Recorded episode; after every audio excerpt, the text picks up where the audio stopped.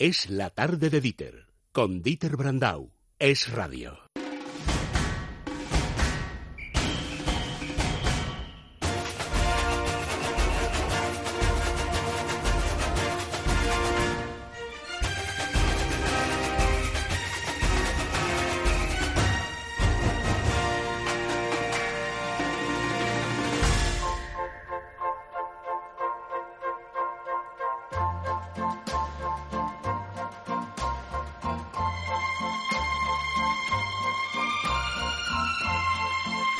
Don Andrés Argonada, buenas tardes. Muy buenas. Aquí estoy con segundas. Eh, Isabel Vizcaíno, hilando fino siempre. La música es bonita, sí. La intención de Vizcaíno siempre es mala. Mi cuore, cosas de esta fue por cualquiera. Todas esas malperción películas. Bebe- O Sole Mío, todas. Vive Italia. Eh, Pues a ver, sí, viva Italia, viva Italia. Andrés, eh, ¿cómo va este fin de semana? Pues va esta semana, semana raro, porque yo he estado muy mala pipa toda esta semana porque he visto muy mal cine. Muy mal cine. No quiero decir que me alegre de que estés de mala pipa, pero tengo que decir que, es que es un sufrimiento. nos ¿eh? encanta que llegues Ver- con ese espíritu para ver- desguazar alguna peli. Pues eh, pues ya, pero eh, es que es muy duro ver esto. Es verdad que algunas... Eh, Qué dura es la vida del crítico. Todavía no se han estrenado, ¿no? Pero que... Pero dices, bueno, es que esto es horroroso, no, encontrar una cosa que me llame la atención.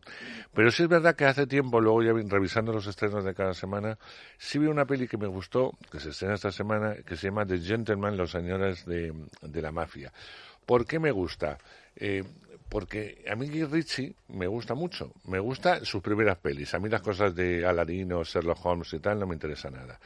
Pero Cerdos y Diamantes, Buenísima. eh, por ponerte un ejemplo, Buenísima. eh, o películas de ese, de ese sí, sí, inicio que de- hizo además como dos o tres parecidas de este con tipo. eh, los mismos Y actores. Que, que juega mucho un poco la ambigüedad, a películas que, que te marean un poco porque eh, pasa una cosa, después otra, después otra, y todo va encadenado y no sabes nunca dónde te va a conducir. Es como una borrachera de, de imágenes. Y lo mismo te tapas Eh, los ojos por aquí Claro, te ríes, que te sí, ríes. sí, sí. exactamente. Bueno, pues vuelve un poco con esta peli. Oh, además qué bien. Con un reparto estupendo que está encabezado eh, por Matthew McConaughey, entre otros conocidos, y donde Hugh Grant está magnífico, que es un poco el, el eje eh, de todo lo que va a suceder en la historia. Hablamos de un mafioso realmente que quiere dejar todo, pero quiere vender su imperio. Eh, y a partir de aquí se va a ir metiendo en unos follones de mucho cuidado porque va a haber muchos enfrentamientos de distintas bandas. Además va a estar el personaje de Hugh Grant que lo quiere contar todo a un periódico si no le dan eh, el dinero suficiente. Eh, bueno, eh, y ahí ya empieza ese lío tremendo hasta llegar a un final realmente espectacular. Así que a los que les gusta el cine de Guy Ritchie, en Eh, principio... hay mucha gente, o sea, no, no hay que que no- ser, no hay que ser eh, muy especialito, No. porque las películas buenas de este señor Sí, pero que, son buenas. pero ¿eh? que cuesta seguirlas, quiero decir, Ah. eh, que uno va metiéndose en el este y dice, Sí. "Sí, ahora, y otro, otro giro, y otro giro, Sí, y otro giro.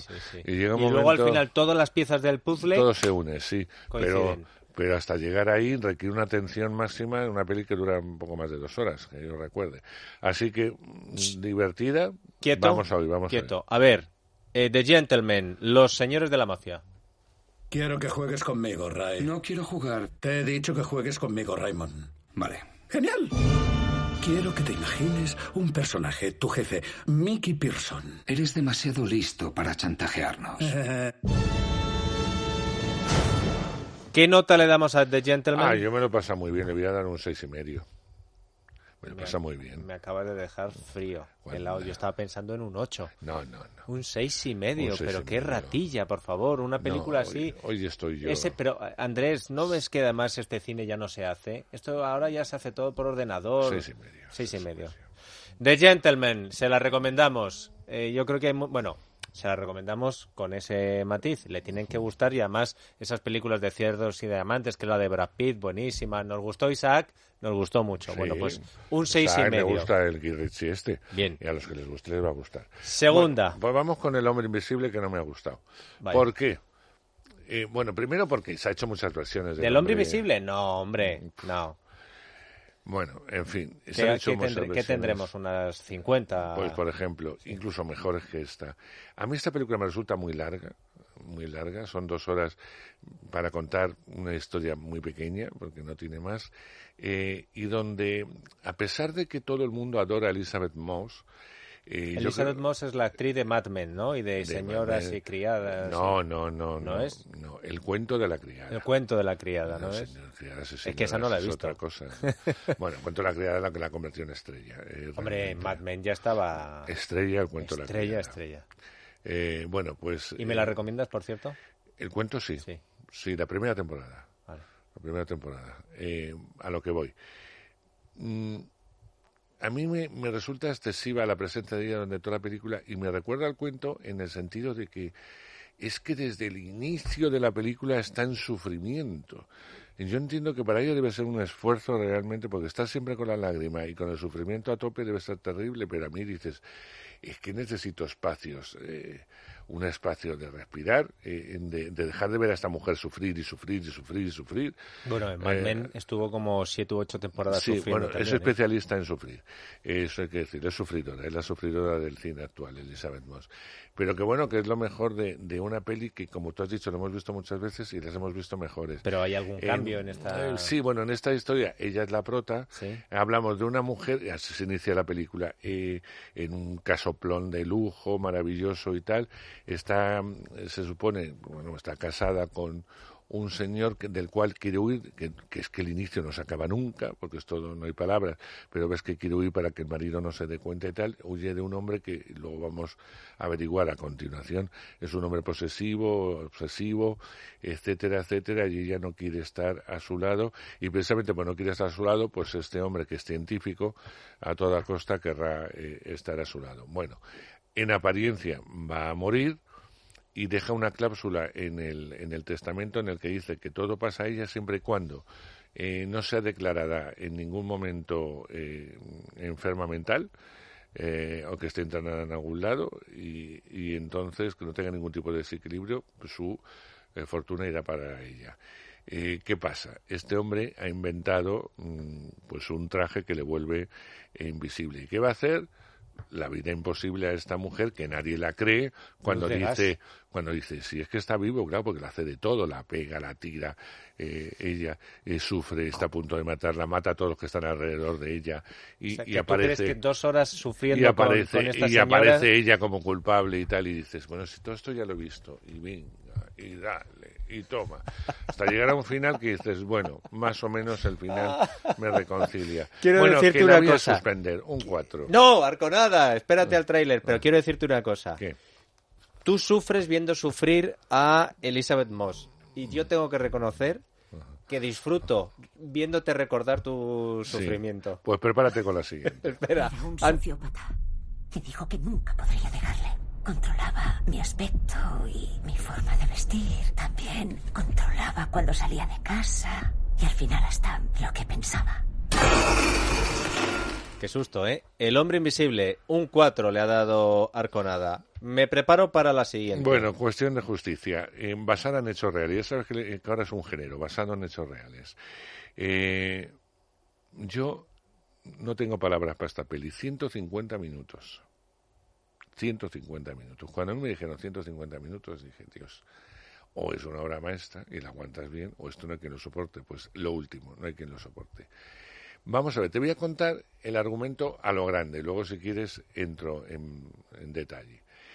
Eh, negro, finales de los 80, personaje central. Acusado de un crimen a una blanca que él no ha cometido. Le han metido en la cárcel prácticamente sin pruebas. Es condenado a muerte. Eh, abogado, bueno y maravilloso, negro, que quiere dedicar su vida a los que sufren e intenta salvarlo. A que no te suena tampoco. Bastante. De hecho, si no fuera porque el que le salva es negro, diría que hay una de Clint Eastwood exactamente igual. Bueno, y hay una anterior, que es la mejor de todas estas pelis, que es Matar a un ruiseñor, Ah, bueno. eh, en la que el, el abogado Gregory plantea Peck, esto. Atticus. Bueno, pues esto es la historia de, de este hombre y de unos cuantos. Em, lo primero, insufrible sería poco el calificar el, el, eh, la actuación del protagonista, eh, que es de lo peor que yo he visto en los últimos años, Michael B. Jordan. Michael B. Jordan salta a la fama eh, gracias a Creed, la, el- la continuación de alguna forma de Rocky que dirigió Stallone y donde estaba bien. Pero claro, ahí le pega muy bien ser un personaje hacia adentro, que apenas habla, que sufre, eh, tal. Pero es que en esta, o sea, ¿De, aguantarle. de qué hace? ¿De preso no, o de no, abogado? Eh, el preso es tan fantástico y Jamie Foxx está fantástico. El aguantarle dos horas y media, absolutas, porque es el auténtico prota.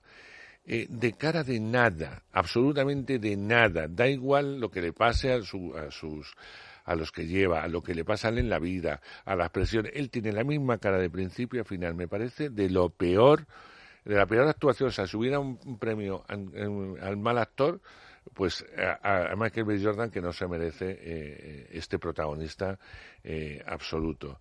Eh, bueno, luego está Brie Larson, que es una actriz magnífica, que está ahí casi de adorno, pero bueno, está bien, y evidentemente Jamie Foxx, que es el acusado, defiende a otros, que eso tampoco entiendo, defiende a otros, pero tampoco te lo cuenta, entonces tienes que esperar al final eh, para ver lo que ha sido de cada uno, porque como son historias reales, dices, bueno, ¿y para qué me mete los demás? O sea, céntrate en la historia de este hombre, si lo demás no me lo vas a desarrollar, me vas a hacer perder el tiempo sin profundizar en lo que han hecho Con los otro demás. actor... No, igual. Es, Igual. es que es una peli ya muy vista. Es decir, esta película, si hubiera durado una hora y veinte, una hora y media, le hubiera dado un poquito más de agilidad. Pues aunque las veas, bueno, pues vuelves a ver un caso similar de qué malos son los, eh, los que odian a los negros, que son racistas y tal, porque es, es casi un poco la pegatina.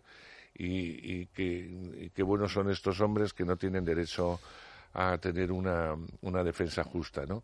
Bueno, pues vale, eh, entro mucho en su rollo, es muy americana, pues vale, pues para ellos. Antes de Pero darle la nota, escuchamos el tráiler, que tengo interés en saber exactamente qué puntuación le vas a dar. Cuéntame todo lo que ocurrió. La primera vez que fui al corredor de la muerte, no esperaba encontrarme con alguien de mi edad. Ni de un barrio como el nuestro. Podría haber sido yo, mamá. Cuestión de justicia, ¿qué nota le das de 0 a 10? Un 2. Un 2. Bueno, pues eh, no está mal. Tenemos de Y por Gentleman... Jimmy Fox, ¿eh? por Jimmy Fox, si no hubiera sido un 1. Nos hubiera dado un cero. Un 0, madre mía. The Gentleman, Los Señores de la Mafia. Arconada le ha dado un seis y medio. Sí.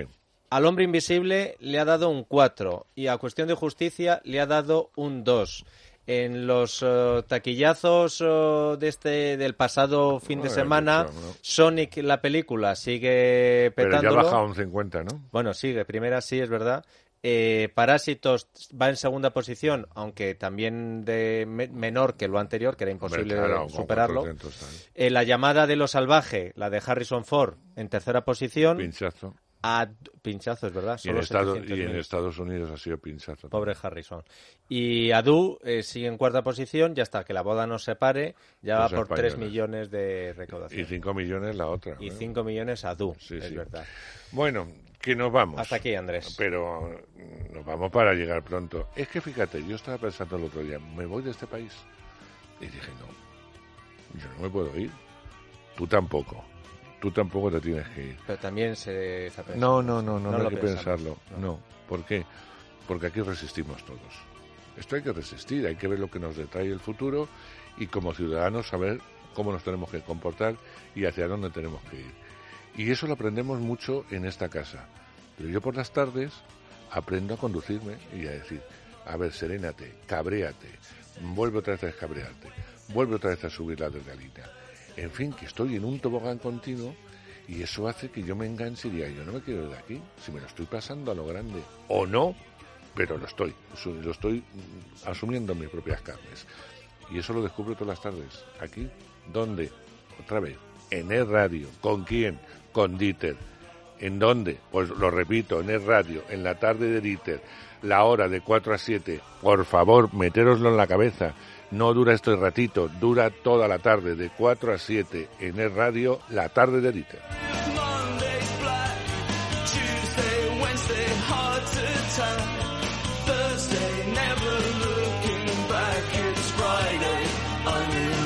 Es la tarde de Dieter, con Dieter Brandau. Es radio.